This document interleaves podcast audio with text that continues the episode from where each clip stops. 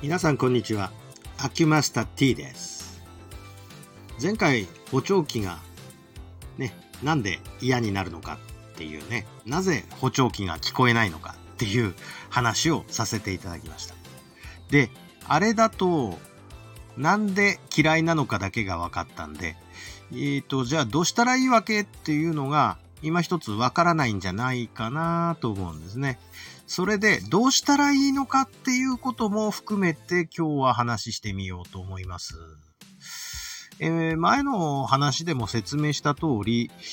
補聴器ってデジタル音に直されて、過聴域だけ切り取られて、えー、全部、すべて世の中で鳴ってる音すべてが平板で聞こえてくると。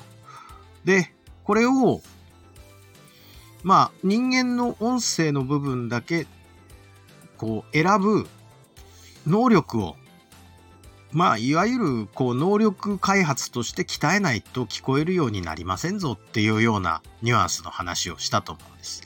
で、このために一体何をしたらいいのかっていうことなんですね。で、現状どんな風にされてるのかっていうことをおき、ちょっとお話ししてみましょう。まずはね、現状実はね、この補聴器というものの取り扱いをしているのは、えっと、まあ、これ、耳鼻咽喉科の先生だと思いきや、これはあの、実は取り扱いっていうのは補聴器屋さんっていう取り扱い業者さんの、まあ、テリトリーでやってるっていうことの方がパターンとしては多いようです。それでそれを買い求めてサービスマンに相談すると。いうような、そういう感じのスタイルが非常に多いらしいですね。で、えっと、こういう、その、デジタル音とアナログ音っていう知識もないままそうやって仕事に回されている人が結構多いらしくて、補聴器の専門的なこういう知識を持ち合わせないでやってらっしゃる方が多いやに聞いとります。まあ、ね、地味な仕事っちゃ地味な仕事ですからね、ニーズもやっぱり高齢者になりますし、もうなんか、販売っていうかこう、なんて言ったらいいんですか。販売なんだけど、えー、と、技術的なことも提供するっていうことですね。で、これ、音に対する深い理解がないとなかなかちょっと、しっかりした説明ができないということが一つ。それと、実際、その、つけたい人ね。補聴器をつけたい人って耳が遠いからこれまた説明が困難であるというもう一つ二つぐらい困難があるわけですね。で、えー、っと、結構難しい話をしなきゃいけないんだけど、難しい話も途中から聞いてくれないわけです。ほいで、大体ね、その補聴器してる人からの文句っていうのは、あ大体、全然聞こえない、あるいは聞き取れない、あるいはうるさくてつけてられない。こういうような話なんです。でうるさいというのは、その音が先ほどから言ってる通り、音が選択できないからうるさく感じるわけですね。で、ここ、どうやって克服したらいいのかと。で、通常皆さんオーディオなんかにイコライザーがついてるのわかりますよね。あの、音域をこう選べますよね。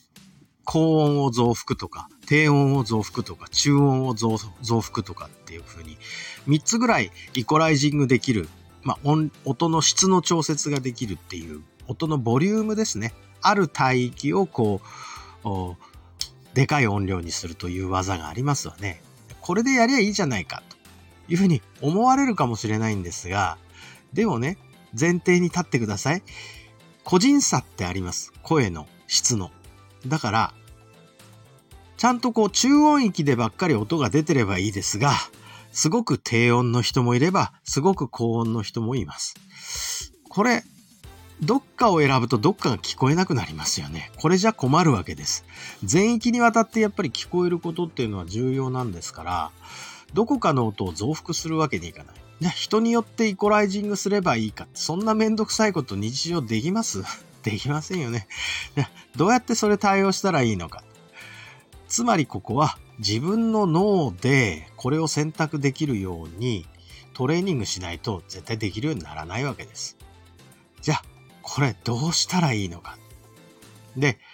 これのね、実は専門家のお医者さんっているんですよ。で、これは、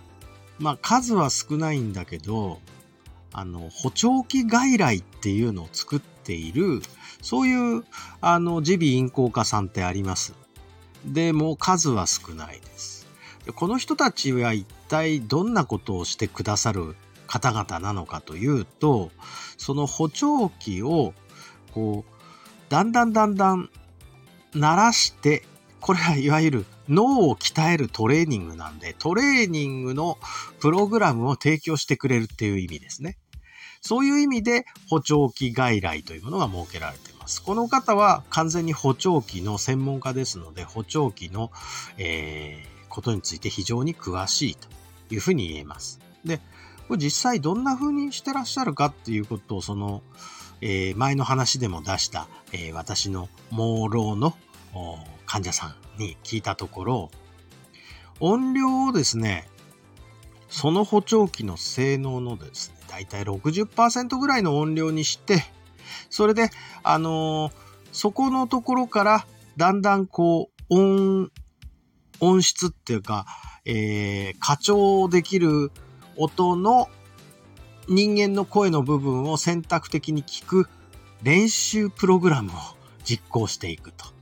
で、だんだん慣れてきたら、そのボリュームをちょっとずつ上げて、その方の一番いいところへ持ってくると。だから最初は聞こえないみたいですね、どうしても。なんだけど、だんだん慣れて脳が鍛えられていくと、だんだんそこの音の区別がついてくると。こういうことなんだそうです。で、えー、っと、よくわかってない補聴器屋さんだと、聞こえないと言われると、ボリュームをでかくして、うるさいと言われると、ボリュームを絞ってという、この音の、いわゆる出力を上げたり下げたり、ボリュームを上げる下げるして、いいとこで調整しようとして、えー、ああでもない、こうでもないやってるうちに、その、補聴器買った本人がもう嫌になって、あ、もうやめた、こんなものして、すんのやめたみたいにして投げてしまって、もうしないと。いうことになっちゃうんだそうですね。で、やっぱりあのー、補聴器つける人もこれをつけたら聞こえるんだと思って、すごい多大な期待感を持ってその補聴器をつけるわけですから、裏切られる感じがするんでしょうね。補聴器なんてのは楽なもんじゃないと。ここで判断しちゃうと。こういうわけらしいです。それで、まあその盲ろの方に、ねえねえ、その補聴器で脳が慣れるっていうその期間ってどのぐらいかかるんですかって、えー、正直伺いましたら、2年ぐらいだが、かかるって言ってました。若い人で2年だそうです。若い人で2年ということは、高齢になると2年じゃ済まんわけですね。何年もかけて脳を鳴らしていって、やっと快適に聞こえるようになるという代物らしいです。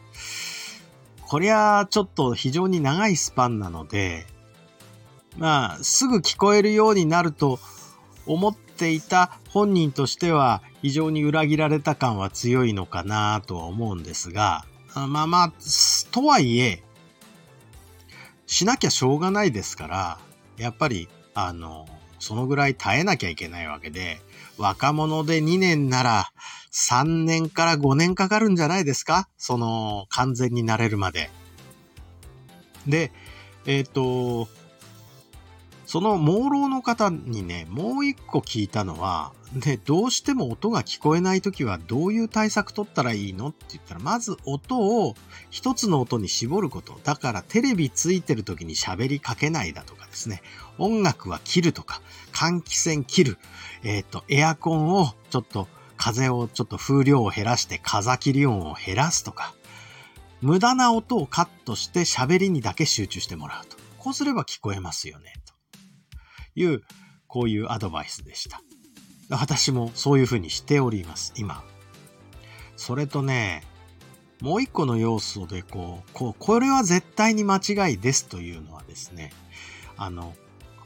皆さんここまでお話聞いていただいたら、あの、ちゃんと発語を明瞭にすれば相手は聞き取ってくれるんだねっていうことがお分かりになったと思うんです。ボリュームじゃないと。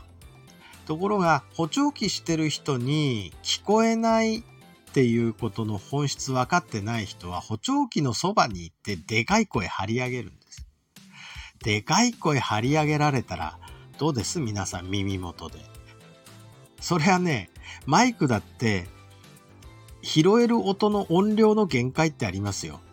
あの、メーター振り切っちゃうわけですね。メーター振り切るとどうなるかっていうともう反響音だけになっちゃう。マイクで喋った時にあの、ハウリングの音でブワーンってなりますよね。あんなような状態に陥って、もう頭痛くて、もう外したくなるんだそうです。だから、